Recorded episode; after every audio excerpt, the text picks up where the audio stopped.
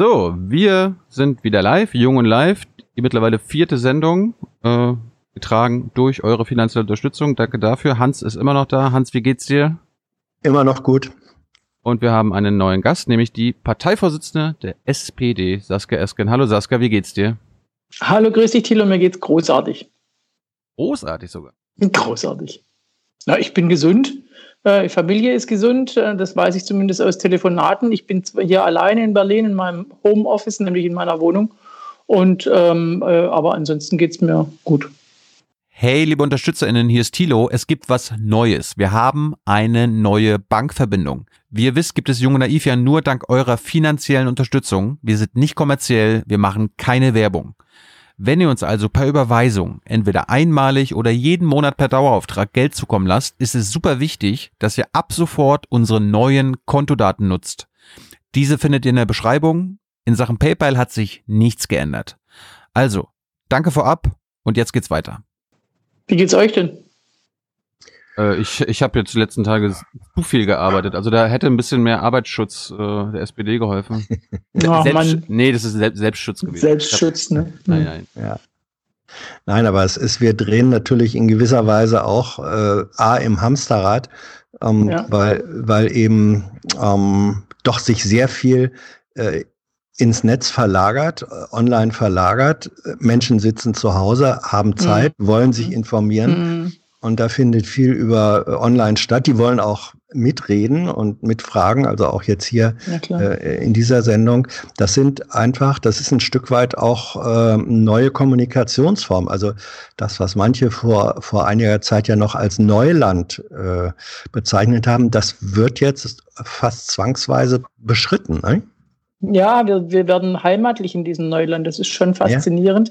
Ja. Ähm, auch in den Arbeitsformen. Wir haben ja ganz viel Präsenzkultur im, im, äh, in der Arbeit auch, auch in der politischen Arbeit übrigens. Und ähm, also in den letzten ähm, acht Tagen war ich in der Hauptsache hier in dieser Wohnung. Ich habe ähm, Telefonschalten von morgens halb acht bis abends zehn oder so. Also ich habe auch sehr, sehr viel gearbeitet, wahnsinnig viel gequatscht, ähm, äh, aber das ist normal für Politiker, aber, aber wahnsinnig viel in Schalten und in Telefone reingequatscht. Ja.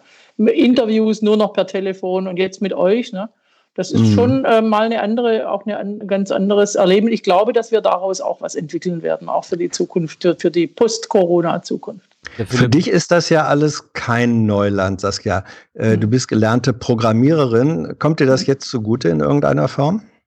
Nee, das ist jetzt schon zu lange her. Ich kann jetzt nicht irgendwie mir mal eben was stricken, was mir fehlt im, im täglichen Leben. Das müssen andere machen. Aber ich habe, äh, glaube ich, einen Bezug einfach äh, zum Thema ganz klar und eine, eine, Affinität und auch eine Bereitschaft, mich mit, mit, äh, mit Dingen zu beschäftigen. Jetzt war Philipp Amthor gestern zu Gast. Der hat schon erzählt, dass er einen eigenen Test gemacht hat, weil er anscheinend Kontakt zu einem Infizierten hatte. Wie war es bei dir? Habt ihr in eurer Fraktion, habt ihr in eurer Fraktion Infizierte? Wir haben in der Fraktion, äh, soweit ich weiß, keine Infizierten. Wir hatten Verdachtsfälle, aber keine Infizierten. Es gibt, glaube ich, im ganzen Bundestag nur ganz wenige positiv getestete Personen. Ähm, äh, aber immer wieder natürlich ein Verdachtsfall, dass dann jemand, Hubertus Heil war ein paar Tage zu Hause, auch Olaf Scholz war jetzt zwei, drei Tage zu Hause und hat einen Test abgewartet, weil halt Grippesymptome da sind oder weil man Kontakt gehabt hat mit jemandem.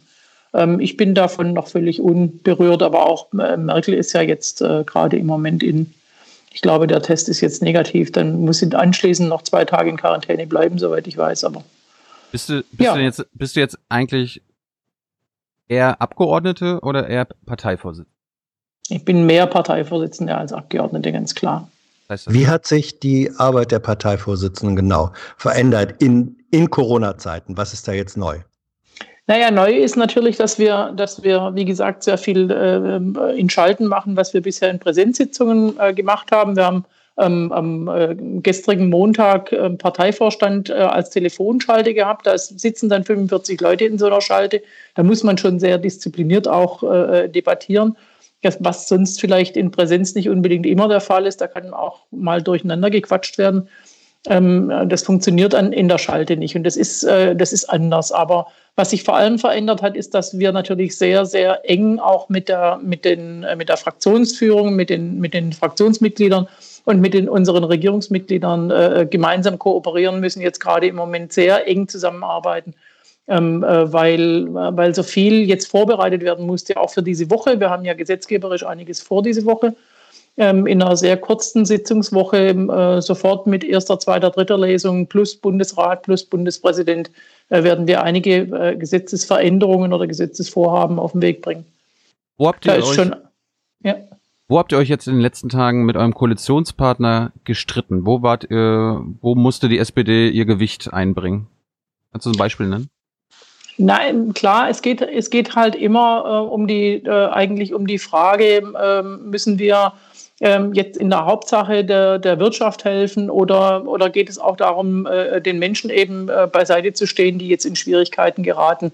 Ähm, äh, nicht nur den, den großen Konzernen, sondern auch den kleinen Selbstständigen, aber eben auch den, den Mitarbeitern, denen, die jetzt noch in, in, in systemrelevanten Jobs, wie man so schön sagt, ähm, äh, weiterhin berufstätig sind, vielen, die zu Hause bleiben müssen, weil die Kitas jetzt zu haben, weil sie ihre Kinder betreuen müssen. Da ist so wahnsinnig viel auch zu, zu, mit zu beachten gewesen an, an, an Lebenssituationen, wo wir, wo wir äh, unterstützen müssen, damit die Leute nicht in Schwierigkeiten geraten. Und da, ist einfach die Blickrichtung, glaube ich, der Sozialdemokraten ein Stück weit äh, eine, eine andere. Und ähm, Ähnlich ist es vielleicht bei den, bei den, äh, bei den Gesetzgebungen, die jetzt, äh, die jetzt vom Gesundheitsminister unter der Überschrift ähm, äh, Infektionsschutz ähm, auf den Weg gebracht worden sind, dass da halt ähm, äh, die SPD auch ein Auge drauf hat, dass die Freiheitsrechte gewahrt bleiben und dass jetzt diese Ideen, das Handy zu tracken von Infizierten, um Kontaktpersonen zu finden, ja, ziemlich überzogen waren, im Übrigen mhm. wahrscheinlich auch unwirksam gewesen wäre. Deswegen musste das zurückgezogen werden. Ja, das da gibt's eine Hans, warte, mhm. Das Gesundheitsministerium konnte gestern auch nicht in der BBK erklären, äh, ob das überhaupt geeignet ist. Muss ja äh, äh, ja, verhältnismäßig sein, geeignet sein und mhm. beweisbar sein. Da gab es auch eine erste Frage aus dem Chat von Alexander. Wird die SPD der aktuellen genau. Fassung der Novellierung des Infektionsschutzgesetzes zustimmen, in der zum Beispiel nicht mehr das Verbot von Zwangsbehandlungen festgehalten ist wie bisher? Ähm, äh, dass dieser Satz rausgefallen ist, war ein Redaktionsversehen, aber ich bin sehr, sehr dankbar verschiedenen Menschen, die mich angeschrieben haben, denen das aufgefallen ist, weil ehrlich gesagt, ich kann natürlich nicht alles ähm, äh, äh quer und gegenlesen. Es ist vielen aufgefallen und sie haben mich angeschrieben. Ich habe dafür gesorgt, dass der Satz jetzt wieder drin steht. Ich möchte äh, zu dem, da gibt es eine etwas breit oder äh, offengestellte Frage von äh, Sissis Franz, äh, YouTube. Mhm. Will wissen, gibt es Maßnahmen, die du selbst, wenn wir italienische Zustände hätten, unakzeptabel fändest, um Covid-19 zu bekämpfen? Maßnahmen, die ich, die ich unakzeptabel ja, fände. Also viele, selbst, ja. selbst wenn wir italienische Zustände hätten, äh, ja. was wäre inakzeptabel? Ich, also ich glaube, dass eine, eine, eine vollständige Ausgangssperre ähm, äh, eine, inakzeptable, eine inakzeptable Maßnahme ist ähm, äh, und auch wäre, selbst wenn wir italienische Verhältnisse hätten, weil wir dann andere Wege finden müssten, um um äh, vor allem Infizierte und äh, äh Erkrankte eben zu isolieren und, äh, und ähm, äh, Infektionen zu verhindern. Ich, ich, glaube, dass wir wirklich aufpassen müssen, dass wir, dass wir ähm, die Freiheit der Bürgerinnen und Bürger nicht zu sehr einschränken, auch in so einer Situation.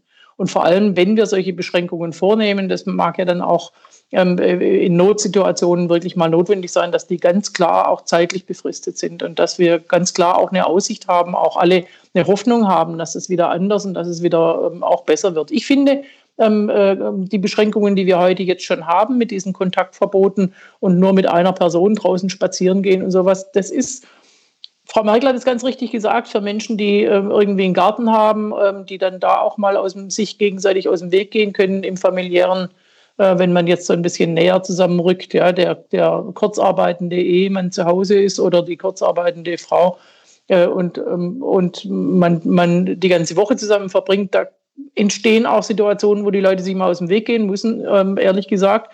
Und das ist natürlich in der kleinen, zu kleinen Wohnung mit zwei, drei Kindern nicht so einfach, wie wenn ich einen Garten habe, wo ich halt mal rausgehen kann. Und dass, dass wir die unterschiedlichen Lebenssituationen beachten und dann auch dran denken, ey, da kommen Leute echt in Schwierigkeiten, äh, die müssen die Möglichkeit haben, auch rauszugehen. Sowas müssen wir immer mitbedenken auch. Es gibt da eine, ja, mach du. Also wenn, ich den Finger zeige, bin ich dran. Ja, ja, ja, ich hatte kannst du, zu klein. Ja. Kannst du uns erklären, wie der Staat, wie ihr als Regierung kontrolliert, ob die Maßnahmen, die ihr erlassen habt, überhaupt funktionieren, ob die von den Bürgern angenommen werden? Naja, ähm, äh, gerade die, die, diese Kontaktverbote, ähm, äh, da waren wir ja darauf verabredet, dass wir im Prinzip zwischen, zwischen dem Appell von äh, Angela Merkel im, im Fernsehen und, und der gemeinsamen Entscheidung, ob wir jetzt wirklich äh, so, so harsche ähm, Ausgangsbeschränkungen erlassen sollen oder raten sollen, ähm, äh, und vereinbaren, ähm, dazwischen sollte ein paar Tage liegen und vor allem auch ein Wochenende liegen, wo wir dann sehen wollten, ob, ob äh, tatsächlich auch bei denen, die halt bisher keine Einsicht hatten, äh, darin, dass man sich so ein bisschen äh, auch distanzieren muss, ähm, ob das langsam durchschlägt. Und ähm, äh, tatsächlich war ja dann ähm, äh, Bayern und dann anschließend auch andere Bundesländer am Freitag äh, davor schon vorgeprescht ganz klar auch auf Bitten ihrer Kommunen hin. Äh, die, die Stadt München, die unter, unter besonderer Belastung auch leidet von, von Infizierten und Erkrankten äh, und die da eben große Sorgen haben, äh, dass man diese Tage nicht abwarten konnte. Ähm, insgesamt muss man, muss man sich darüber im Klaren sein, jede Maßnahme, die man ergreift, ähm, die wirkt ähm, erst acht, neun, zehn Tage später. Also unsere Schul- und Kitaschließungen, die beginnen jetzt zu wirken ähm, äh, dann können wir jetzt unter Umständen damit rechnen, dass die, dass die, äh, die Neuinfektionen, die Zahl der Neuinfektionen, dass das nicht mehr so äh, stark ansteigt. Aber, aber äh, da braucht die, ein, einerseits müssen wir äh, so auf Sicht fahren und jeden Tag was Neues beschließen und andererseits müssten wir eigentlich die ruhige Hand haben, das abzuwarten und haben die Zeit gar nicht. Das ist so ein bisschen eine Zwickmühle da auch. Mhm. Es gibt da eine kritische Frage von Florinori über Twitter gestellt. Der will wissen, warum du in der Reaktion auf Söders Ausgangsbeschränkung diese als Ausgangssperre bezeichnet hast und ihm Alleingang vorgeworfen äh, hast. Bayern immerhin Grenze zu Österreich und zwei Tage, an denen nichts passiert, sind äh, zwei oder drei äh, Todesfälle mehr. Also war das ein Versehen mit Ausgangssperre oder äh, war das absichtlich so bezeichnet von dir? Nein, das war natürlich eine, Über, eine Überspitzung, weil ich, weil ich auch eben die De Debatte ähm, ähm, auch haben will darüber, welche Freiheitsbeschränkungen wollen wir eigentlich und welche wollen wir eigentlich nicht. Und ich finde es wichtig an der Stelle, dann, dann steigt auch die Akzeptanz und das Verständnis in der Bevölkerung, äh, dass wir da gemeinsam marschieren. Und, und äh, es wäre, wenn man nicht die zwei Tage hätte abwarten wollen, das kann ich ja auch nachvollziehen, dann äh, ist es ja nicht so, dass die nur einmal die Woche miteinander telefonieren, diese Ministerpräsidentinnen und Präsidenten und, äh, und die Bundesregierung, sondern die telefonieren jeden Tag. Da hätte man jeden Tag sagen können, ich will nicht mehr warten, lasst uns diese Entscheidung vorziehen. Ähm, was viele junge Leute interessiert, ähm, mhm. sie, sie, haben Angst, dass äh, der Staat irgendwie zum Beispiel WhatsApp und so weiter kontrolliert, äh, um zu sehen, ob die Leute sich irgendwie zu Partys verabreden, privat treffen und so weiter das eine realistische Angst der jungen Leute? Ich glaube nicht, dass, äh, dass wir äh, bei, bei weitem nicht, dass wir so weit äh, gehen würden, um, um die Einhaltung von Kontaktverboten zu überprüfen. Das ist eine, eine Idee, die sich mit, unseren, mit unserer freiheitlich-demokratischen Grundordnung nicht äh, vereinbaren lässt. Also mit der SPD wird es das nicht geben? Nee. Mhm. Äh, Thomas will wissen, hat die SPD als Arbeiterpartei Ideen für sozial gerechte Heimarbeit? Während Corona, aber auch danach? Ja, Homeoffice ist ähm, äh, äh, insofern sozial gerecht, als es ähm, ja äh, die Vereinbarung von Familie und Beruf zum Beispiel erleichtert. Ähm, ich kann einfach Teile meiner Arbeit äh, zu Zeiten auch erledigen, wo, wo ich dann äh, nicht mehr die Kinder betreuen muss, zum Beispiel abends. Ähm, da muss man dann auch über, über, über den Arbeitszeitregelungen nachdenken. Ähm, das hat alles äh, schon Andrea Nahles in ihrem Grün- und Weißbuch zum, zur, zur Arbeit äh, in, im, im digitalen Zeitalter äh, getan. Und das wird weiter ähm. Haben wir bei der letzten Republika hatte der, das, das Ministerium ja auch einen eigenen Raum sozusagen, wo auch über diese Dinge nachgedacht und gesprochen wurde. Ähm, ich glaube, dass es, dass es wirklich wichtig ist, dass wir da noch bessere als heute schon vorhanden, noch bessere Regelungen treffen zum einen ein Recht auf äh, Homeoffice, ein Recht auf mobiles Arbeiten, würde ich mal sagen. Muss ja nicht alles zu Hause stattfinden. Ähm, und zum anderen aber auch ein, Recht auf Nichterreichbarkeit, äh, das dann mir auch die, die Grenzziehung ermöglicht, ähm, dass ich eben nicht always on und ständig erreichbar sein muss für den Arbeitgeber auch. Mhm. Ähm, Ich hätte mal eine Frage zum Kurzarbeitergeld, hatte ich gestern Olaf Scholz auch schon gefragt. Ähm, das ist ja jetzt aktuell bei 60 Prozent, mit Ausnahme mhm. bei 67 Prozent. Die Franzosen machen gerade 100 Prozent. Ähm, bist du dafür, dass das auf 100 Prozent geht oder auf 80? Also ich finde, dass da die, dass da in, in, in, in weiten Teilen auch die Arbeitgeber äh, in der Pflicht sind. Äh, wir haben das Kurzarbeitergeld, ich weiß nicht, wie das bei den Franzosen ist, ja so ausgestaltet, dass wir die Sozialversicherungsbeiträge zu 100 Prozent übernehmen. Das ist auch nicht unerheblich, also sowohl den Teil der Arbeitnehmer als auch den Teil der Arbeitgeber. Ja, das ist auch eine Menge Geld ähm, und insofern, und die Leute bleiben dann auch in der, in der Versicherung, bleiben in Beschäftigung und ähm, das, das ist eine starke Kostenübernahme und deswegen, ich habe auch ähm, gerade heute gehört von einem, von einem äh, Kurzarbeiten, äh, der bei, äh, im Tarif arbeitet, der bekommt 90 Prozent von seinem Arbeitgeber. Gibt, und das, es, es, gibt ja auch Arbeitnehmerinnen äh, oft, die vielleicht auf die 100 Prozent Lohn angewiesen sind, weil sie sonst nicht über die Runden kommen. Und wenn jetzt 60 Prozent nur vom Staat quasi Zuschuss wird und der Arbeitgeber sagt, ich kann die anderen 40 Prozent nicht machen, ja. was, soll, was soll die denn machen? Also wir haben, wir haben jetzt mit der, mit der, mit der ähm, Öffnung der, der Grundsicherung und auch mit, dem, mit der Erleichterung beim, beim Kinderzuschlag ähm, äh, einfach andere Wege eröffnet, wie man sich zusätzlich ähm, äh, Unterstützung holen kann für diejenigen, die, die, die da in, in, in Schwierigkeiten geraten. Und zwar nicht nur jetzt für die Kurzarbeitenden, sondern auch für die, äh, denen die Aufträge wegbrechen als, als Selbstständige oder diejenigen, die, den, die äh, ohnehin nur äh, schon in Teilzeit arbeiten oder einen Minijob oder in Leiharbeit und die jetzt auch ähm, arbeitslos werden. Da ist, äh, die, die, ist der Zugang eben äh, zu, den, zu den sozialen Sicherungssystemen erleichtert worden. Und das ist auch sehr, sehr wichtig. Ähm, Kinderzuschlag zum Beispiel ist ja bisher, ist ja bisher so geregelt, dass du die letzten sechs Monate deines Einkommens ähm, äh, in Anrechnung bringen musst. Es wird dann ein Durchschnitt gemacht und daraus berechnet sich dann der Kinderzuschlag, den du pro Kind im Monat bekommen kannst. Und jetzt ähm, wird es aktuell für die nächsten drei Monate und verlängerbar äh, natürlich auch ähm, aufs ganz aktuelle Einkommen nur bezogen. Das heißt, wenn ich jetzt durch Corona wesentlich weniger Einkommen habe, dann kann ich sofort Kinderzuschlag haben. Das sind 185 äh, Euro pro Kind im Monat. Das ist nicht wenig. Tilo, kleiner technischer Hinweis. Ich kann im Moment die Frageliste nicht mehr sehen. Das heißt, die musst du durchgehen. Ja. Ähm, Saskia, aber äh, was ja. äh, auch schon auffällt anderen journalistischen äh, Beobachtern, ähm, dass du zu Olaf Scholz sozusagen derzeit wirklich nur lobende Worte findest. Das war ja nicht so ein ganz ungespanntes Verhältnis. Ihr wart äh, Konkurrenten im Kampf mhm. um den Parteivorsitz. Ist das jetzt sozusagen so eine Burgfriedensmentalität ähm, oder sagst du tatsächlich, er macht es wirklich gut und die anderen äh, Minister einer großen Koalition? Also gerade im Moment kann ich über alle Ministerinnen und Minister mindestens auf unserer Seite sagen, dass sie einen wirklich guten Job machen, sehr, sehr ähm, ja, wir sind, wir sind wieder die im Maschinenraum, äh, wie das auch in anderen Krisen schon war. Ähm, äh, Olaf Scholz war in der letzten Krise, größeren Krise, die wir hatten, Arbeitsminister und hat damals auch das Kurzarbeitergeld eben äh, entsprechend umgesetzt. Daher kennen wir das Instrument ja auch so gut.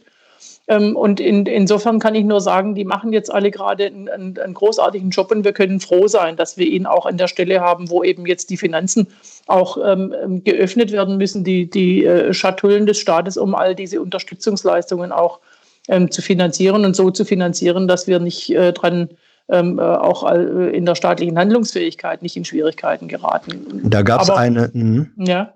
Da gab es eine damit zusammenhängende Frage. Ähm, es ist ja erstaunlich im Grunde, wie die schwarze Null auf einmal nicht mehr existent ist. Mhm. Äh, jetzt wurde teilweise von Scholz gesagt, ja, da zeigt sich mal, wie richtig es war, den Sparkurs zu fahren, weil nur, de nur deswegen haben wir das Geld.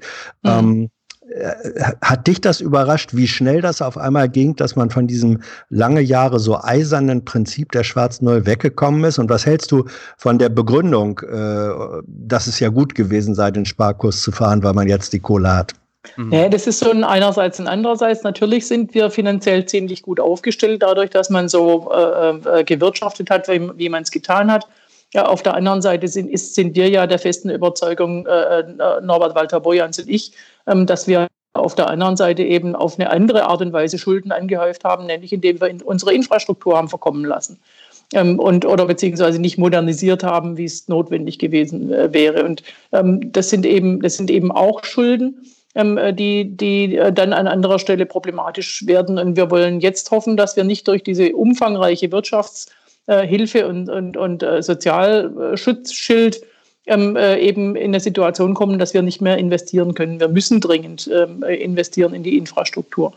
Und ähm, die, die Politik der schwarzen Nullen, du sagst es ja ganz richtig, das Prinzip der schwarzen Null, denn die steht in keinem Gesetz, die steht schon gar nicht im Grundgesetz.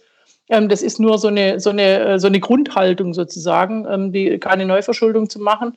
Und die Neuverschuldensregeln, die in der Schuldenbremse dargelegt sind, das ist ja tatsächlich auch grundgesetzlich die, die haben ja ganz äh, explizit ähm, äh, Ausnahmeregeln für solche Situationen, wie sie jetzt sind. Und selbstverständlich äh, müssen wir jetzt auch ähm, aus dem Vollen äh, schöpfen. Übrigens auch, wenn es dann nachher um die äh, Solidarität in Europa geht. Denn äh, wir sind ja nicht allein betroffen von Corona, sondern im Gegenteil sind andere Länder, europäische Partnerländer zum Teil noch viel stärker betroffen. Und da müssen wir auch Solidarität üben und auch noch handlungsfähig sein im finanziellen Sinne. Unser Gesundheitssystem wurde ja in den letzten Jahrzehnten auf ähm, Profitorientierung umgestellt. Mhm. Glaub, glaubst du, dass das jetzt mit der Krise und auch nach der Krise vorbei sein wird?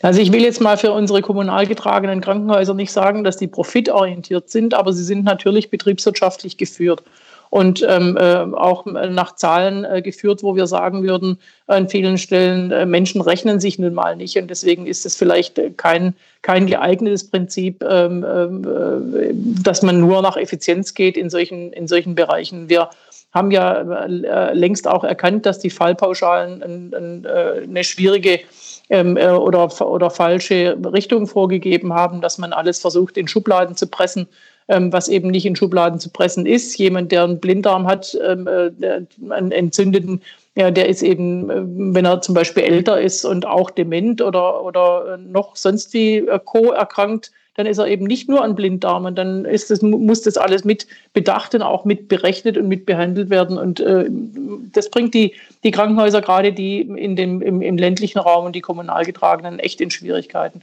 Und auf der anderen Seite haben wir eben privatisiert an der Stelle zum Teil. Und die sind natürlich dann auch äh, profitorientiert ähm, äh, durchaus ähm, und ähm, setzen das System dann auch auf eine Art unter Druck. Und es äh, findet auch so eine Art Rosinenpickerei raus, dass die die die, die schicken Operationen machen, diese Knie- und, und diese orthopädischen Kliniken zum Beispiel ähm, und die, die kommunal und öffentlich getragenen, die müssen dann die, die, die Grundversorgung leisten und sind äh, immer auf Kante genäht. Und da müssen wir sicher was dran verändern. Was denn? Aber wir können froh sein, dass wir, dass wir nicht, nicht mehr abgebaut haben, dass wir immer noch ähm, äh, 28.000 äh, äh, Intensivbetten in Deutschland haben. Die Italiener haben 6.000 äh, und auch nicht viel weniger Bevölkerung. Also insofern, äh, wir sind schon immer noch ganz gut. Äh, aber ich glaube, dass wir zurück müssen ähm, hin zu, zu mehr kommunaler und öffentlicher Verantwortung auch im Gesundheitssystem und besserer, besserer Finanzierung vor allem für die Grundversorgung. Aber was wollt ihr denn konkret machen, damit das System nicht mehr auf Kante genäht? Ja, wir haben schon äh, jetzt, in, wenn man sich den, den Koalitionsvertrag und das, was die, was die ähm, in den letzten Monaten verändert haben, zusätzlich zur Pflege, Pflege, äh, äh ähm, zusätzliche Pflegearbeitsplätze äh, und äh, zusätzliche Verdienste mussten von den Krankenkassen außerhalb der Fallpauschalen finanziert werden.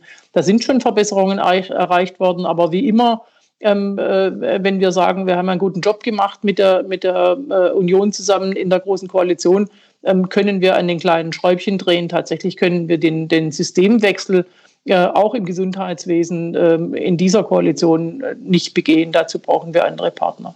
Hm. Äh, wir nehmen mal wieder eine Frage auf von einem Studenten. Luke Christa sagt, wie sieht es mit der Unterstützung für StudentInnen aus, die momentan unter der schwierigen Auftragslage bei Unternehmen leiden?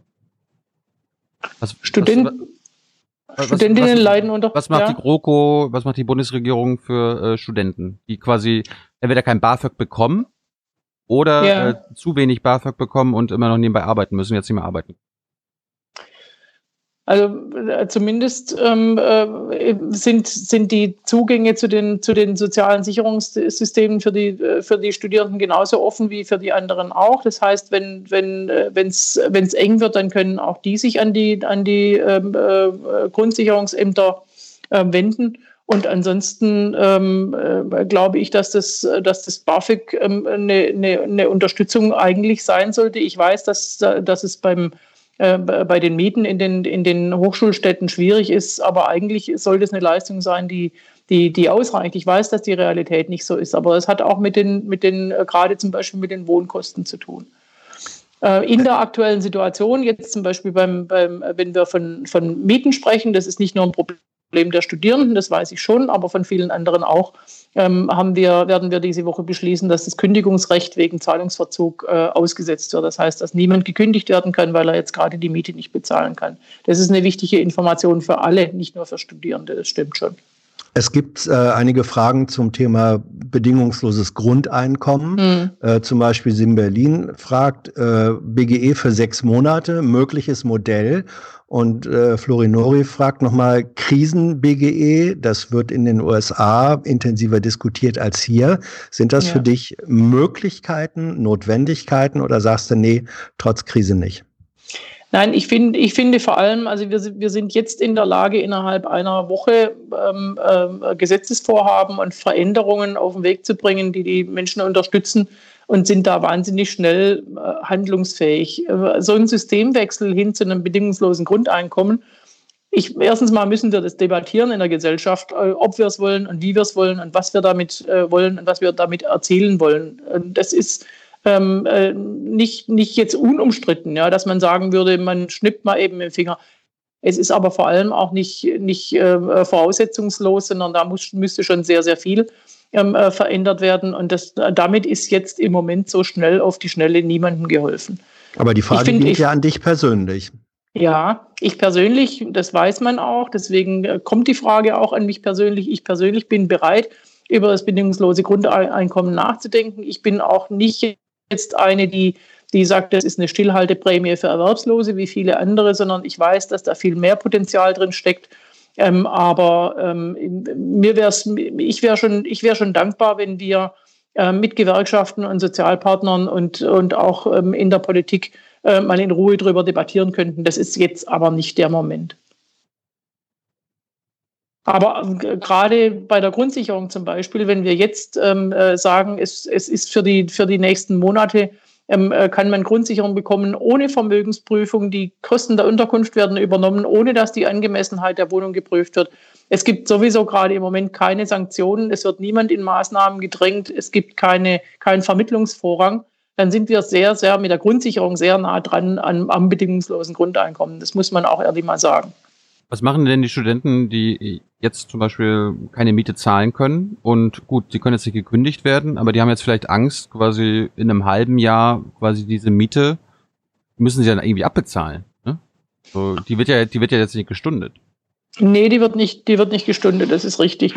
Ähm, wir werden sehen, was wir auch beim Wohngeld noch machen können, dass man dann auch Wohngeld beantragen kann. Auch da ist es so, dass das Einkommen der nächsten zwölf Monate ähm, äh, in Anrechnung ge gebracht wird, also so eine, so eine, äh, so eine äh, Prognose gemacht wird über das Einkommen der nächsten zwölf Monate. Wenn das im Moment eben auf Null ist, dann muss man entsprechend Unterstützung auch bekommen durch Wohngeld. Ähm, äh, solche, solche Maßnahmen sind noch, äh, sind noch im, im, im Gespräch. Und wir werden auch für die Studierenden und für, für alle anderen, die ihre, ihre Minijobs jetzt gerade im Moment nicht ausüben können, äh, werden wir uns Gedanken machen müssen, wie wir die Leute unterstützen. Vor allem finde ich es aber wichtig, dass wir ähm, äh, die, die Betriebe, die jetzt die Jobs gerade im Moment nicht anbieten können, die vielen Kneipen, ähm, und so weiter, dass wir die, äh, dass wir nicht über Monate die in einem Zustand halten, äh, dass, äh, dass da kein Geld verdient werden kann. Das wird nicht möglich sein. Das heißt, alle unsere Maßnahmen, die wir jetzt ergriffen haben, um Infektionsschutz zu betreiben, also Gaststätten zu schließen, Schulen zu schließen, Kitas zu schließen, ähm, äh, diese Kontaktverbote äh, oder Aus, äh, Ausgangsbeschränkungen, ähm, die sind zeitlich befristet und das ist auch wichtig für alle zu wissen, dass es zeitlich befristet ist. Aber immer wieder die Frage nach, ich nenne das jetzt mal Helikoptergeld, beziehungsweise einfach Direktzahlungen hm. an die Bürger, nicht, also ohne, dass sie nochmal sich irgendwie ein Amt wenden müssen und so weiter, sondern direkt aufs Konto. Äh, wie sieht es da bei der SPD aus? Seid ihr dafür? Ja, das ist ja das, das bedingungslose Grundeinkommen. Ich, ich, ich oh. glaube, dass wir, dass wir, ja, wäre ja quasi so ein bedingungsloses Grundeinkommen für eine Zeit. Ähm, ich glaube, dass wir mit, mit, äh, mit zielgenaueren äh, Maßnahmen einen besseren, äh, besseren Erfolg erzielen. Wir, wir haben wie gesagt, bei vielen, bei vielen äh, Unterstützungsmaßnahmen ist die Bürokratie und auch die Bedingungen zurückgefahren. Ähm, und äh, und das, das muss, es wird schon sehr hilfreich sein, äh, und äh, wenn, wenn äh, weitere Maßnahmen notwendig sind, insbesondere für die, die sehr wenig haben, ähm, dann, dann werden wir auch in den nächsten Wochen darüber zu sprechen haben und nicht in sehr ferner Zukunft, sondern aber jetzt diese Woche sind wir wirklich mit sehr, sehr vielen Maßnahmen am Start und dann nächste Woche sprechen wir darüber, was noch notwendig ist. Es gibt Fragen, ähm, die den Blick dann auch weiter richten und äh, mhm im Grunde die Hoffnung haben fast, dass äh, die Krise eine Chance ist. Zum Beispiel Mick aus dem Aufwachenforum fragt, fallen eigentlich alle, die jetzt oder in Zukunft ihre Arbeit durch Covid-19 verlieren, auf Hartz-IV-Niveau oder ist das die Gelegenheit, auf ein faireres System umzustellen? Ja, wir werden sehen, inwieweit ähm, äh, diese Krise uns auch ähm, äh, Möglichkeiten eröffnet, über, über Systemwechsel in dem einen oder anderen äh, äh Bereich auch nachzudenken und vor allem inwieweit auch ähm, ähm, dieser oder andere Koalitionspartner dann auch dazu bereit sind, darüber ins Gespräch zu gehen. Ich glaube, dass wir, dass wir äh, aus dieser Krise verändert hervorgehen werden als Gesellschaft und als Politik dass wir auf viele Dinge anders blicken und deswegen äh, will ich da äh, gar nichts ausschließen. Ich habe auch äh, vorher ähm, auf die Frage von Thilo hin in Bezug aufs Gesundheitssystem sowas ja schon gesagt, dass wir sehen werden, dass das Gesundheitssystem an Stellen ähm, äh, eben auch grundlegend leistungsfähig sein muss, ohne ohne entsprechende Zahlen vorweisen zu können. Ja, gerade im Moment bezahlen wir Krankenhäuser dafür, dass sie Betten frei halten. Das ist ja im, im, im aktuellen System nicht vorgesehen, sondern die werden ja nur dafür bezahlt, was sie einen Durchlauf haben und, und, und äh, wie viele Operationen und wie viele Fälle und so weiter. Ja. Und das ist einfach so eine, so eine Grundversorgung äh, muss ja da sein äh, und die müssen wir auch grundlegend und aus Steuermitteln finanzieren. Grundversorgung ist ein gutes Stichwort, wenn es um die mhm. Ärmsten geht in unserer Gesellschaft und die, die vielleicht gar keine ja. Wohnung haben. Wir haben hunderttausende mhm. Wohnungslose mhm. in Deutschland. Ja. Äh, die Tafeln machen gerade zu, flächenweise. Was kann die SPD äh, in der Bundesregierung aktuell tun, um den Ärmsten helfen? Es gibt ja auch irgendwie Hartz-IV-Empfänger, die sich keinen Vorrat leisten können, also keinen Vorrat anlegen können, weil wie die in ja. den Katastrophenschutzhinweisen genannt werden. Es gibt Kinder, die sonst in den Kitas und in den Schulen ernährt werden, weil sie zu Hause ja. oder am Wochenende, weil da nicht mehr genug da war. Was wird für die gemacht? Ja, ich, ich, ich sehe das Problem, ich sehe zunächst mal, will ich sagen, zu den Wohnsitzlosen, ich sehe vor allem da das Problem, äh, die, die haben ja verschiedene, da gibt es ja verschiedene Projekte, wie die sich auch selber ähm, äh, entsprechend unterstützen. Äh, jetzt, wenn die, wenn die Motzverkäufer in den, in den, äh, in den S-Bahnen niemand mehr antreffen und auf den Straßen äh, die Leute sagen, du halte mal bitte Abstand und wollen nicht mit Geld hantieren und so weiter. Da, da brechen auch Möglichkeiten weg, die, die, die sich halt ähm, äh, aufgebaut haben, um sich auch so ein Stück Selbstständigkeit zu, zu bewahren. Ähm, Wohnsitzlose sind ja äh, sehr oft in vielfältiger Weise auch, ähm, äh, haben besondere Bedingungen, warum sie auch tatsächlich keine gar, gar keine feste Wohnung ähm, äh, aushalten würden, sagen wir mal, warum sie wohnsitzlos bleiben und nicht, und nicht äh, sich in Wohnheimen oder, oder äh, auch selbstständig in einer Wohnung ähm, äh, einen festen Wohnsitz suchen. Und deswegen äh, sind da immer individuelle auch ähm, äh, Bewältigungsstrategien und die verbrechen jetzt gerade tatsächlich alle weg.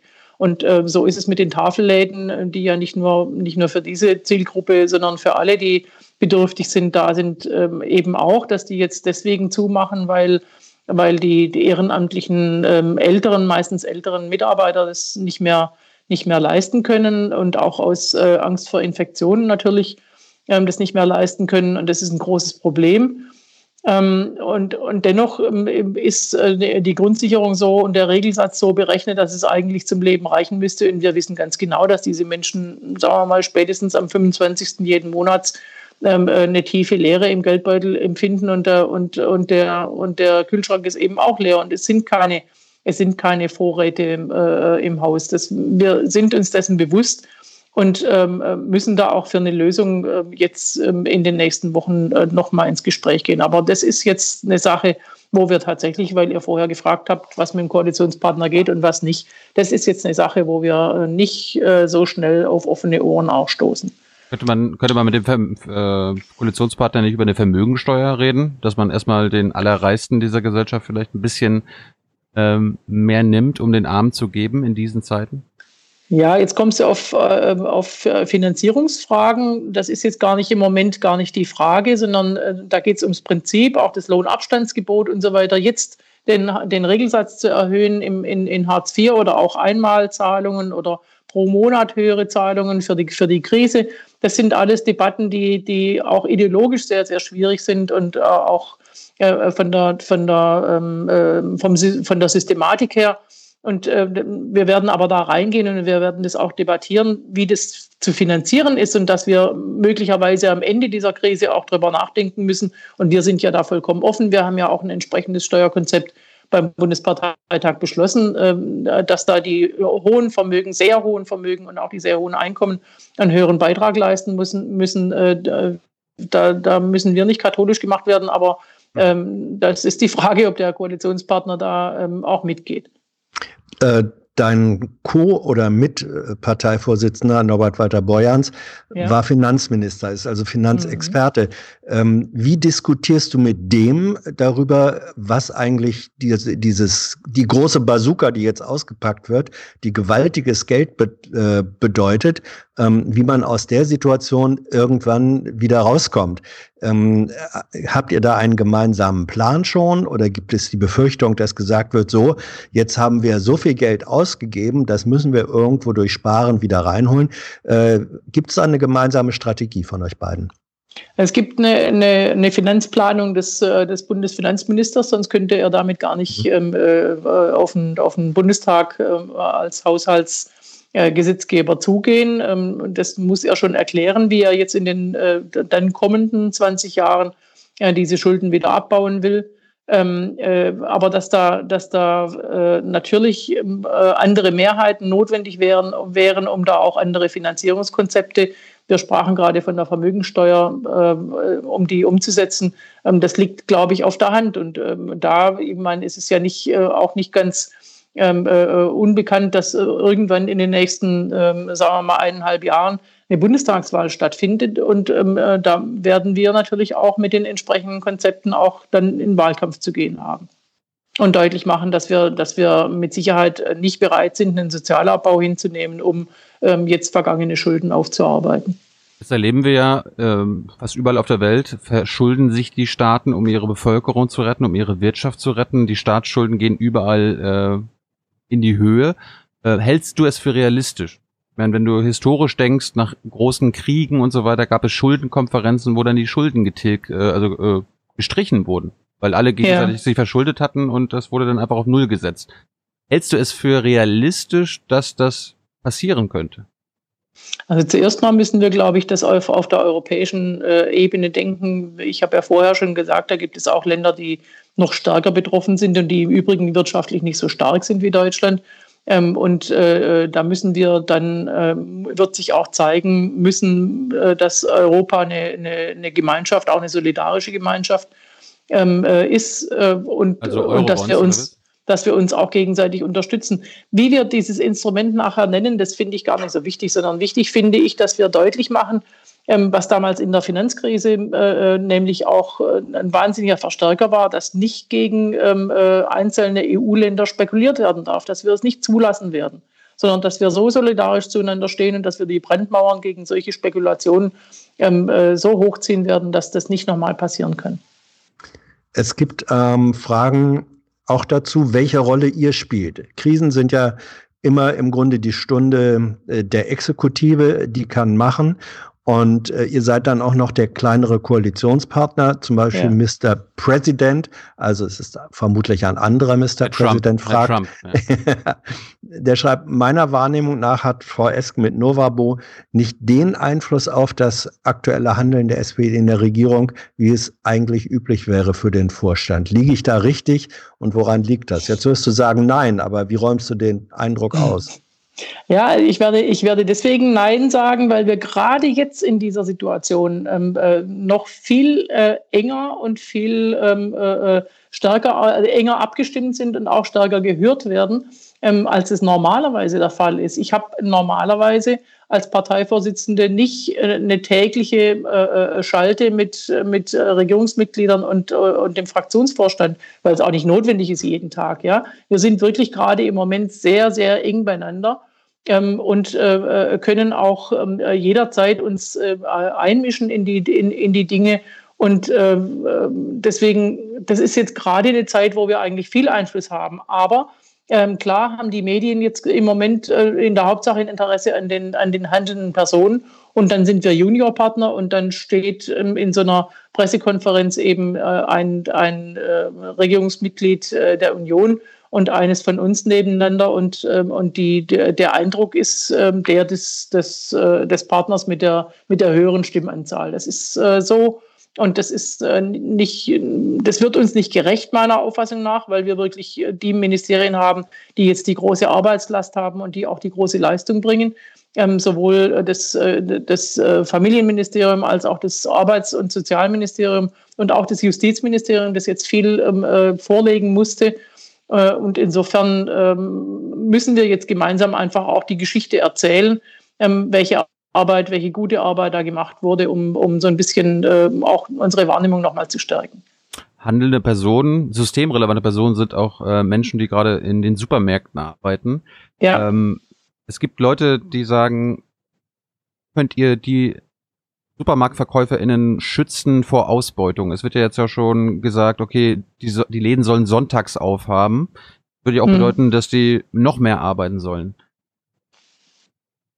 Ja, das, das soll ja gemacht werden, um dann den, den, äh, den, äh, den Einkaufsverkehr sozusagen an den anderen Tagen ein bisschen zu entzerren. Das würde heißen, dass, es, dass, die, dass die Arbeit ähm, anders verteilt werden müsste. Und im Übrigen wäre es auch nur befristet ähm, äh, möglich, würde auch dem Infektionsschutz so ein bisschen auch der, der Mitarbeiter ja dienen, nicht nur der, der Kundschaft.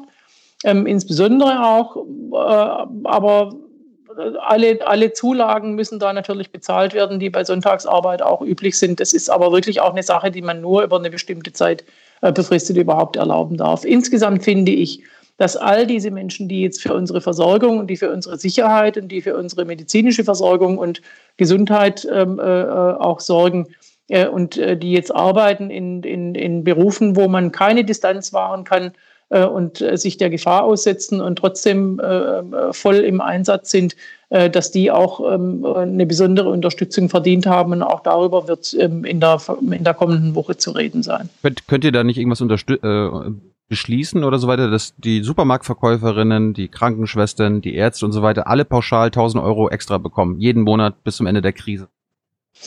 Ähm, so ein, äh, so ein, äh, so ein Pandemiezuschlag, da wird ja viel ja. drüber gesprochen. Das finde ich eine ähm, äh, ne, ne, ne gute Idee, soll aber jetzt nicht, finde ich jedenfalls, nicht vom Staat kommen, sondern soll eigentlich von den Arbeitgebern von diesen Leuten kommen, weil die. Ähm, die, die sagen, da die, die haben kein Geld gerade. Warum? Also die Betriebe sind ja nicht geschlossen. Äh, Im Gegenteil, die haben äh, ordentlich zu tun, die haben, äh, die haben auch gute Umsätze. Da gibt es überhaupt keinen Grund dafür, warum die jetzt gerade nicht in der Lage sein sollen, da eine Zulage zu bezahlen. Ja, aber das, aber ist, das ist genau. Hm? Das ist ja im Prinzip Hoffnung, Saskia. Äh, könnt ihr die Supermarktketten nicht dazu bringen? Oder die äh, Kliniken? Da, da hast du ja gesagt, die sind auf Kante genäht. Ja. Also. Also in Frankreich zum Beispiel, äh, habe ich gehört, wird ein, so, ein, so, ein, so ein Pandemiezuschlag steuerfrei gestellt. Und das ist eine starke Motivation dann. Das ist das, was der Staat machen kann. Verpflichten kann man nicht. Und im Übrigen sind ja nicht wenige von denen, von denen wir jetzt gerade gesprochen haben, beim Staat angestellt. Und auch der wäre da Arbeitgeber, der dann zu ver verpflichten wäre. Da sind wir dann doch wieder handelnde Personen. Aber das ist eine Sache, wo wir, wo wir jetzt diese Woche nicht ähm, äh, handeln werden und nicht drüber sprechen ja, sondern ähm, da können wir in der, in der kommenden Woche äh, über zusätzliche Maßnahmen reden. Es wird gefragt, zum Beispiel von Michael, wie hoch schätzt du die Gefahr ein, dass diese Pandemie von Rechten instrumentalisiert wird? Oder ist das eigentlich eher eine Chance, Populisten zu entlarven und Vertrauen zu gewinnen? Naja, ähm, ich habe äh, gelesen von, von, von Rechten, die jetzt Nachbarschaftshilfe anbieten und Schutz und diese Dinge. Das ist äh, immer in, so, in solchen Situationen, ähm, äh, dass, äh, dass dann äh, Unsicherheit eben auch äh, genutzt wird, übrigens, oder missbraucht wird. Übrigens auch für, für Verunsicherung durch, durch ähm, durch Falschmeldungen, die verbreitet werden, äh, blödsinnige Geschichten, die erzählt werden, um die Leute eben durcheinander zu bringen äh, und sie in die, in die Arme von, von vermeintlichen Rettern dann äh, zu, zu treiben.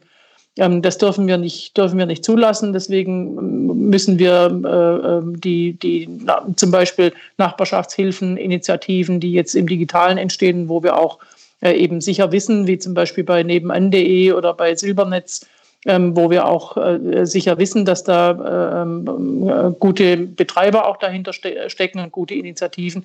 Die müssen auch unsere Unterstützung bekommen ähm, äh, durch, äh, durch äh, staatliche Förderung. Das geschieht auch.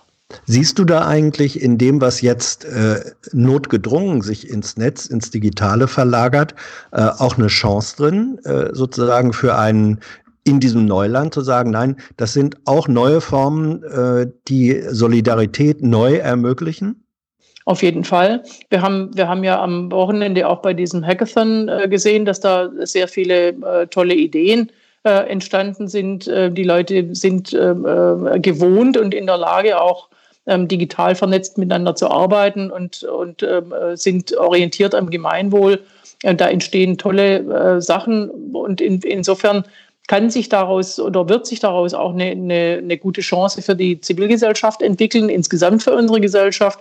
Ich glaube auch, das habe ich vorher schon gesagt, eine andere Arbeitskultur, eine geringere Präsenzkultur sich entwickeln wird, dass man in vielen Verwaltungen übrigens auch merkt, dass das nicht unbedingt notwendig ist, dass die Bürgerinnen und Bürger für jeden ähm, äh, Pieps vorbeikommen müssen und sich persönlich zeigen. Das geht jetzt gerade auch anders. Ich habe vorher von der Grundsicherung gesprochen, die gerade viel bedingungsfreier wird. Vielleicht sehen wir, dass wir dadurch ähm, äh, auch Bürokratiekosten vermeiden können, die am Ende ähm, äh, einer bedingungsloseren äh, Auszahlung von, von, äh, von Leistungen zugutekommen kann. Ähm, insofern stecken da eine ganze Menge Chancen drin. Es steckt, ähm, äh, stecken viele Chancen in der Digitalisierung tatsächlich. Und da, glaube ich, müssen wir nochmal schauen, ob eigentlich unsere Infrastruktur geeignet ist. Zum einen die, die, ähm, die harte Infrastruktur, haben wir überhaupt genügend Netz, ähm, äh, um, um, die, um die, die, den, den Mehr, äh, das Mehr an Traffic, das wir zurzeit haben, auch zu verarbeiten. Und äh, haben wir auch überall im Land äh, dieses Netz, wissen wir ganz genau, dass es nicht so ist, schon gar nicht mobil. Und was wir auch nicht haben, das ist äh, eine, eine zuverlässige und sichere und ähm, auch datenschutzkonforme ähm, äh, Softwareinfrastruktur, dass eben äh, Vereine und, und Initiativen sich auch online vernetzen können, ohne dabei ähm, äh, auf Anbieter angewiesen zu sein, wo man eben nicht so genau weiß, was mit unseren, mit ihren Daten und mit ihren ähm, äh, auch Mitgliedsdaten oder auch eben der privaten Kommunikation dort, was damit geschieht würde mal gerne über die grüne Investitionen reden. Da gibt's äh, mhm. Fragen von CR040. Können wir die Krise nicht für Investitionen in einen grünen Strukturwandel? Weil ich meine, äh, das, das beste Beispiel ja. war gestern Peter Altmaier. Der sitzt da vor der BBK und meint, deutsche Wirtschaft darf, darf durch diese Krise nicht nachhaltig geschädigt werden. Eigentlich müsste die deutsche Wirtschaft doch jetzt gerade nachhaltig umgebaut werden. Das ist doch jetzt die große hm. Chance. Ja, also nachhaltig geschädigt werden sollte sie natürlich nicht. Nachhaltig verändert werden, finde ich, darf sie schon. Hm. Ich glaube, ich habe ja schon vorher gesagt, ich glaube, dass wir nicht unverändert aus dieser Krise hervorgehen werden, dass sich vieles verändern wird. Und was sich auf jeden Fall verändern sollte, ist ähm, äh, unsere Wirtschaftspolitik ähm, die, und, und, und die Ausrichtung der Wirtschaft auf, äh, auf, den, auf, die, auf die pure Effizienz. Ich glaube, dass die pure Effizienz die auch dazu geführt hat, dass wir eben uns abhängig machen in Teilen von, von Lieferketten, äh, die wir nicht, die wir nicht äh, steuern können, wo wir keinen Einfluss drauf haben. Ähm, dass wir in, an vielen Stellen darüber nachdenken müssen, ob wir, ob wir neben die Effizienz nicht auch die Resilienz stellen müssen, also die, die, die Wehrhaftigkeit gegen solche Krisensituationen, dass wir auf Krisensituationen auch gut reagieren können und natürlich auch auf Nachhaltigkeit im Sinne ähm, äh, erstens vom Ressourcenverbrauch, aber auch auf Nachhaltigkeit in Bezug auf Arbeitsplatzsicherung, äh, Nachhaltigkeit in Bezug auf ähm, äh, äh Zukunftssicherung auch, dass eben der, der, das Quartalsergebnis und der Shareholder Value nicht das einzige ist, was ein Unternehmen steuert. In einem äh, verantwortungsvoll geführten Familienunternehmen ist es sowieso nicht der Fall, aber in den großen Konzernen zählt eben in der Hauptsache äh, auch ähm, zählen eben die, die Zahlen. Und, äh, und, und zwar die kurzfristigen und man schaut gar nicht ähm, im nachhaltigen Sinne vom Erhalt unseres Planeten gar nicht zu reden. Und diese, diese, äh, diese wichtigen Nachhaltigkeitsziele, Nachhaltigkeit ist ein ganz breiter Begriff, soziale Nachhaltigkeit, ökologische Nachhaltigkeit, auch finanzielle Nachhaltigkeit, das muss viel, viel mehr auch Einzug halten in unsere Wirtschaft und dazu braucht es eine aktive Wirtschaftspolitik. Da fragt El Imperor, wird man die Krise nutzen, um danach klimaneutraler zu wirtschaften, also Bailouts mit der Bedingung von Ökologisierung? ja, wir haben konkretes wir haben Beispiel. Ja, ja, auf, das ja konkretes Beispiel. Mhm. Angenommen, die Lufthansa ist ja sehr wahrscheinlich, dass die ein Bailout braucht. Äh, könnte man da als Starter nicht sagen, okay, ihr bekommt das, was ihr jetzt aktuell braucht, um zu überleben, aber als Bedingung wird gesagt, ab 2030 oder ab 2035 dürft ihr nur noch klimaneutral fliegen. Wie man das jetzt genau regelt, ne, ob sie jetzt irgendwie nicht mal landen dürfen oder abheben dürfen, ist ja was anderes. Aber im Grundsatz kann man diese Krise nicht an ökologische Bedingungen knüpfen, damit diese Unternehmen gezwungen werden, rechtzeitig umzusteuern. Ja, mit Sicherheit wird der Staat nicht ähm, äh, bedingungslos sozusagen in solche Situationen reingehen, sondern wird dann auch, äh, wie gesagt, eine aktive Wirtschaftspolitik an der Stelle noch viel aktiver als Anteilseigner wird der Staat natürlich auch Einfluss nehmen. Es, es muss uns doch darum gehen, ähm, dass wir, dass wir tatsächlich auch ähm, äh, die, die, die das, was wir aus, die, aus dieser Situation jetzt und aus der Krise lernen können, auch wirklich mitzunehmen und zu Veränderungen auch zu führen. Man, Im Moment gehen die, geht der, der CO2-Ausstoß massiv runter, aber so wollten wir es ja dann auch wieder nicht haben. Aber mhm. vieles von dem, was jetzt gerade an, an äh, Geschäftsreisen und an, an, an Auslandsflügen und so weiter vermieden wird, weil man die jetzt eben nicht kann, da weiß man vielleicht nachher auch, es ist ja auch anders gegangen. Wir konnten auch anders ähm, äh, unsere Meetings veranstalten, wir konnten Besprechungen äh, durchführen, ohne dass jetzt äh, Leute durch die Gegend fliegen. Ähm, äh, warum sparen wir uns nicht einiges davon auch in Zukunft? Und dann haben wir vielleicht ein bisschen was erreicht. Eine ganze aber, Menge sogar. Aber ökologische Bedingungen konkret, zum Beispiel an. Ja. Ja? Ja, na, also ist, ist äh, auf jeden Fall, aber auch, äh, auch äh, soziale Bedingungen, ganz klar auch, dass es, dass es darum gehen muss, ähm, zum Beispiel ähm, äh, eben Arbeitsplätze zu erhalten, Arbeitsplätze auch nachhaltig zu erhalten, indem man, indem man die Leute äh, regelmäßig weiterbildet zum Beispiel, dass dieses, dieses Gerede vom lebenslangen Lernen nicht, nicht endlich nicht mehr nur Gerede ist, sondern auch wirklich in den Alltag, in den Berufsalltag Einzug hält das ist auch eine, eine wichtige ähm, äh, Weiterentwicklung, die wir unbedingt schaffen müssen im Zeitalter der Digitalisierung. Äh, und wir sind noch lange nicht so weit. Und auch da kann die, die Krise uns, äh, uns äh, zur, zur Chance äh, auch werden. Die Leute haben jetzt übrigens Zeit, äh, um Weiterbildungen zu machen. Ähm, ich möchte gerne nochmal, und das möchten auch viele, die geschrieben haben, den. Blick über Deutschland hinaus, vor allem nach ja. Griechenland äh, richten. Mhm. Marie ist daheim, schreibt auf Twitter, was können wir tun, um die versprochenen Kinder jetzt aus Moria mhm. äh, zu holen, äh, um dafür zu sorgen, dass die ja. Flüchtlingslager evakuiert werden und Marc Matern, wir wissen, warum werden die Geflüchteten an der griechischen Grenze nicht evakuiert? Fritz Blitz, wieso setzt sich die SPD nicht für die Aufnahme besonders Schutzbedürftiger aus den griechischen Inseln ein? Also ganze Reihe von Fragen dazu. Ja. ja. Lea, Lea hat auch noch geschrieben, äh, was du machen willst äh, in der Bundesregierung dass es in griechischen Flüchtlingslagern, wo zum Teil bis zu 20.000 Menschen auf engstem Raum zusammenleben mhm. müssen, nicht zu einem Massensterben. Ja, also das ist ja eine Situation, die, die, die jetzt nicht neu ist, aber, aber äh, leider äh, ewig hingeschleppt wird. Wir, wir, wir debattieren ja über diese, insbesondere über die besonders schutzbedürftigen und die unbegleiteten Kinder schon seit, seit Monaten. Äh, und in der letzten Koalitionsausschusssitzung ist es uns gelungen, äh, den, äh, die CDU und CSU dazu zu bewegen, dass wir uns dazu vereinbaren, ähm, äh, gemeinsam mit ähm, anderen europäischen Mitgliedstaaten da eine Aufnahme möglich zu machen. Und, und äh, seither äh, hat ja, es, sind, glaube ich, sieben äh, äh, Mitgliedstaaten, die bereit sind.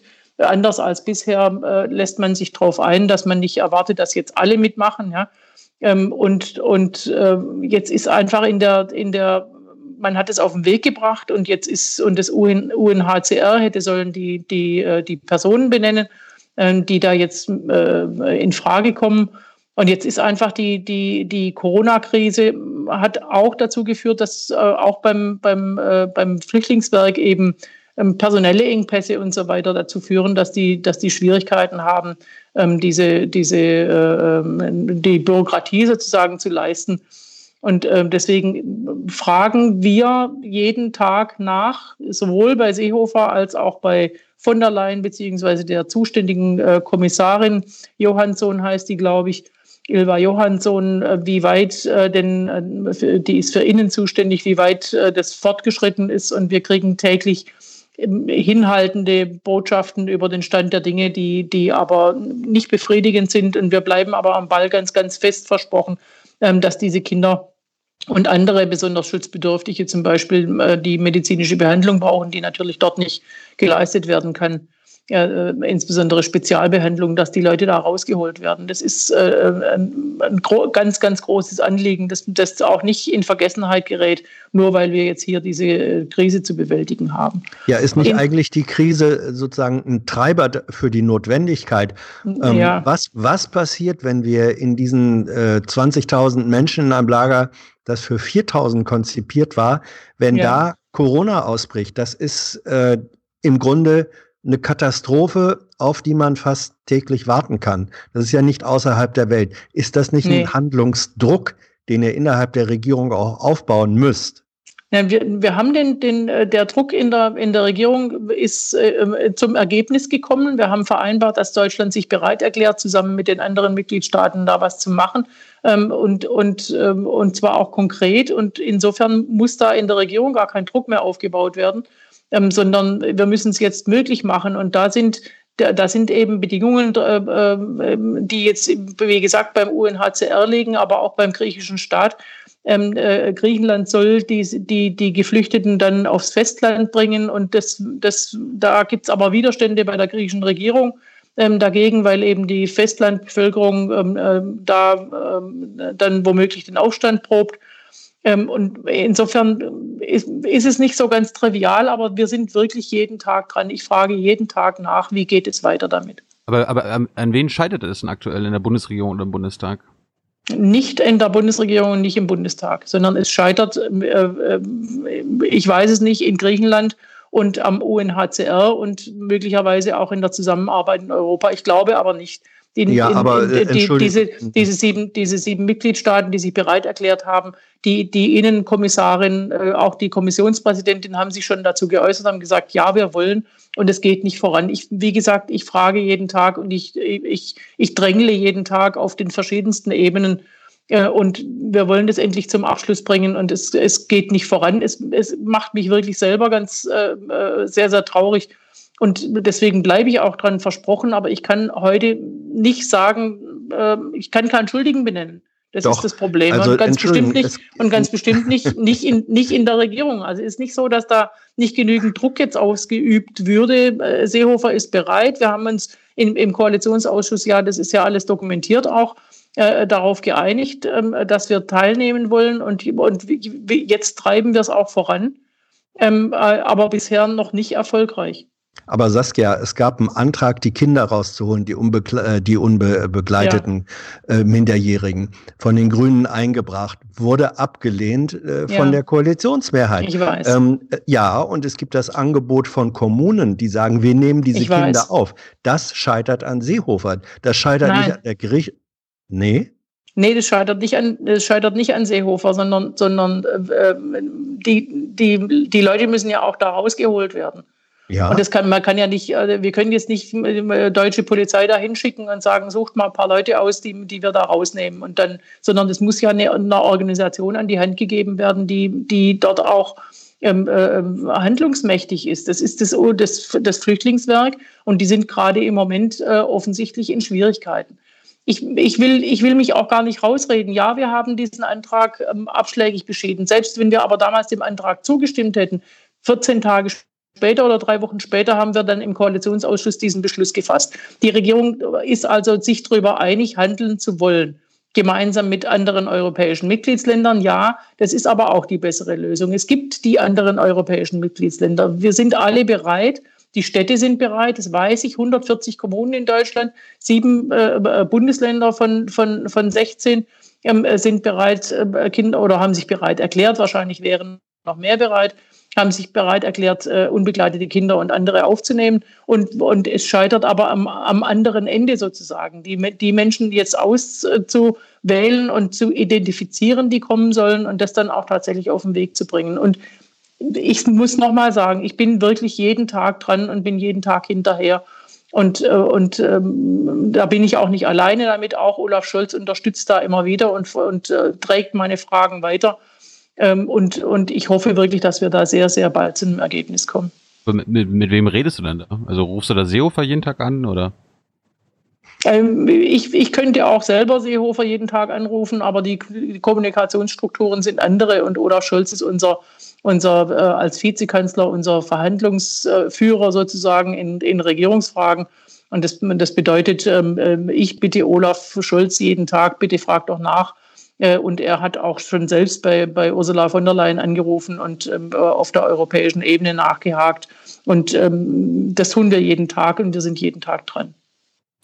Saskia, wir haben nicht mehr so viel Zeit. Ich äh, meine ja. letzte Frage aus dem Chat. Äh, Diert, komm nochmal zurück zu Hartz IV und ALG 2, mhm. äh, ALG 1. Er will wissen, warum Hartz IV jetzt nicht kurzfristig erhöht wird und ALG 1 nicht verlängert. Ja, ALG 1 äh, verlängern wäre, ist jetzt gerade im Moment nicht, ähm, ähm, weiß ich nicht, warum das äh, jetzt im Moment anstehen sollte, weil die Leute jetzt nicht länger arbeitslos sind als, äh, ähm, als, äh, als vorher.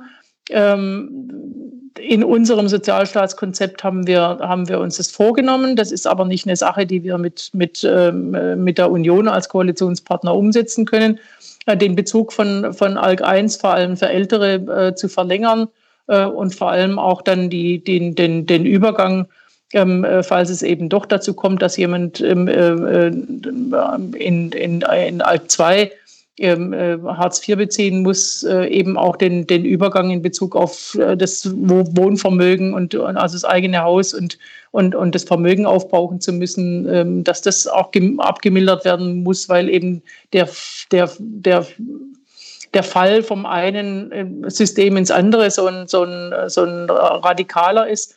Da haben wir, haben wir Konzepte dazu entwickelt. Ähm, jetzt ähm, im Moment den, den, den Regelsatz in der Grundsicherung zu erhöhen, einmalig oder regelmäßig für die nächsten Monate, das ist eine Sache, die wir, die wir uns ähm, äh, in der kommenden Woche anschauen wollen. Das ist ein, ein, ein wichtiger Punkt. Wir wissen, dass die Menschen in Schwierigkeiten sind. Äh, nicht, weil jetzt große Vorräte angelegt werden müssen, sondern weil sie sowieso in Schwierigkeiten sind und weil ähm, äh, Ausweichsysteme wie zum Beispiel die Tafelläden eben jetzt wegfallen. Die, die Leute brauchen Unterstützung, das wissen wir. Wir haben das auf dem Schirm und wir werden uns darum kümmern. Meine letzte Frage. Oh, nee, was, was, plant, was plant ihr denn da nächste Woche? Wie viel wollt ihr denn da, die, wie wollt ihr denn da aufstocken? Wenn wir jetzt diese Woche schon wüssten, wie viel wir aufstocken wollen und vor allem auch, wie viel wir äh, umsetzen können mit dem Koalitionspartner, hätten wir es diese Woche gemacht. Ja, aber, aber du, hast, du hast ja eine Idee. Was da am Ende im Kompromiss rauskommt, das ist was anderes. Was würdest du jetzt äh, angemessen Nee, da will ich mich jetzt ehrlich nicht drauf einlassen. Da müssen wir uns auch intern drüber unterhalten. Das ist wichtig, dass das auch, dass das auch ähm, äh, ähm, rechtssicher ist. Ich habe vorher vom Lohnabstandsgebot gesprochen. Das sind, das sind Sachen, die einfach, die einfach äh, äh erstmal intern debattiert werden müssen und dann äh, gehen wir auch mit Konzepten raus. Das wäre nicht, äh, wäre nicht richtig, wenn ich jetzt hier eine Zahl in den Raum werfen würde. Ich habe es probiert. Meine letzte Frage, äh, es ist ja keine fünf Monate her, dass sämtliche Kandidaten für den Parteivorsitz inklusive Olaf Scholz alle gesagt haben, nach dieser großen Koalition kann es eigentlich äh, keine neue geben, wollen wir nicht nochmal. Gilt mhm. das überhaupt noch oder niemand weiß, wie lange die Corona-Krise äh, dauern mhm. wird, niemand weiß, was da noch an auch finanziellen ähm, Aufwendungen, Belastungen kommt. Kann es sein, müsst ihr das nicht ins Kalkül ziehen, dass im nächsten Jahr ihr feststellt, es gibt eigentlich kaum eine Handlungsalternative als dann doch wieder Fortsetzung der Großen Koalition? Äh, da kommt es, glaube ich, einfach darauf an, dass wir ähm, äh, ganz unabhängig jetzt vom Verlauf äh, der Krise, in der wir uns gerade im Moment befinden, ähm, äh, dass wir ähm, im, im, in einem Wahlkampf und auch im Regierungshandeln heute schon ähm, äh, auf unserer Seite ähm, deutlich machen, was es für einen Unterschied macht, ähm, wenn machen würde, machen könnte, wenn ein progressives Bündnis eben Regierungsbündnis handeln würde und äh, welche anderen Konzepte dann auch möglich wären. Wir haben ja gesprochen vom Gesundheitssystem ähm, und, ähm, und vielen und einer anderen Wirtschaftspolitik und vielen anderen Punkten, ähm, äh, die, die dann eben anders gestaltet werden könnten. Ähm, und ähm, da kommt es auf uns drauf an, auch, auch so, so ein Bündnis möglich zu machen. Ähm, ich glaube, dass wir, dass wir aus demokratietheoretischen Erwägungen, aber auch nach den vielen Erfahrungen, die wir jetzt im Laufe der Jahre gemacht haben in der Großen Koalition, dass wir nicht gut beraten wären, eine, weitere, eine weitere Koalition mit CDU, CSU einzugehen. Ähm, das, das tut uns allen nicht gut. Dass wir gerade im Moment gemeinsam gute Politik zusammen machen, das will ich gar nicht bestreiten. Ähm, aber für eine künftige große Koalition in einer weiteren Legislatur ähm, wäre ich nicht, da wäre ich nicht mit dabei. ich kann es ja anders formulieren. Ähm, du bist ja für ein, sag ich mal, rot-rot-grünes Bündnis. Ähm, kannst du dir vorstellen, dass es einen Linksruck gibt durch diese ja, ja, mit links und rechts, das ist immer so eine Sache. Ja, ich glaube, dass es einen, Ruck äh, geben wird und geben muss zu einer solidarischeren Gesellschaft. Ähm, wir werden äh, als Gesellschaft enger.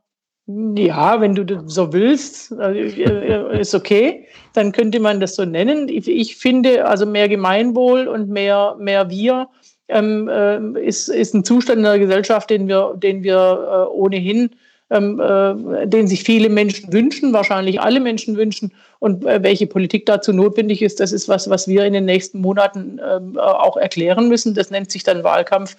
Äh, und ich hoffe, dass es uns gelingt, davon auch zu überzeugen. Gibt's, äh, ist die Bundestagswahl in irgendeiner Weise ge Angenommen, angenommen, das, angenommen, es geht jetzt hier zwölf Monate oder 18 Monate, wir wissen das ja nicht. Ja, wir wissen es nicht und, und die, die, die, die Bundestagswahl äh, kann genauso in Gefahr geraten wie, sagen wir mal, jetzt eine Kommunalwahl äh, in Bayern. Jetzt nur mit Briefwahl wird die Stichwahl durchgeführt nur per Briefwahl solche, solche äh, ähm, Konsequenzen sind denkbar, aber da sind wir nur wirklich weit äh, davon entfernt. Die Kommunalwahl in, in Nordrhein-Westfalen steht im Herbst an. Ja, Im Frühjahr haben wir einige Landtagswahlen. Das sind alles äh, Dinge, die da in, in Schwierigkeiten geraten können und wo wir aber äh, doch hoffen wollen, äh, dass wir bis dahin mit der Bewältigung äh, der Krise so weit sind, dass wir nicht mehr so starke Einschränkungen auch haben müssen. Saskia, ich bedanke mich für deine Zeit. Ähm, toi, toi, toi in nächster Zeit. Bleib gesund. Hast du noch eine allgemeine Message an die jungen Leute, die jetzt hier gerade zugucken? Ja, ich will, ich will Bleib zu Hause oder so. bleib, bleib zu Hause wäre wär total gut. Ähm, äh, äh, sorgt dafür, dass, dass Menschen nicht vereinsamen. Wenn ihr Oma und Opa nicht besuchen könnt, dann ruft sie regelmäßig an, bringt ihnen Skypen bei, damit ihr euch auch sehen könnt dabei ähm, haltet zusammen. Da, ist, da kommt es jetzt darauf an, dass wir als Gesellschaft auch ähm, äh, Verantwortung füreinander übernehmen. Und bleibt gesund. Ich bedanke mich für deine Zeit. Bring uns, äh, schreib Olaf Scholz nochmal eine SMS, dass er hier in den Livestream kommt. Er hat das schon quasi zugesagt. Da bräuchte es ihn jetzt auch. Ich glaube, gibt jede, jede Menge Fragen an unseren Bundesfinanzminister. Ansonsten nochmal Danke an Saskia, danke an Hans für deine Zeit. Wir sehen uns morgen ja. Abend schon wieder mit der Parteivorsitzenden der Linken, Katja Kipping. Donnerstag geht's, cool. dann, geht's, geht's dann weiter mit Katja Riemann. Die erzählt uns mal, was die Schauspielerinnen gerade alles so durchmachen müssen. Und äh, Freitag haben wir dann ein Expertengespräch zum Thema Viren. Danke an alle und ihr wisst ja, Junge Naiv gibt es nur durch eure Unterstützung per PayPal oder Bankverbindung. Bye Saskia, bye Hans. Bye. Bleibt gesund. Tschüss.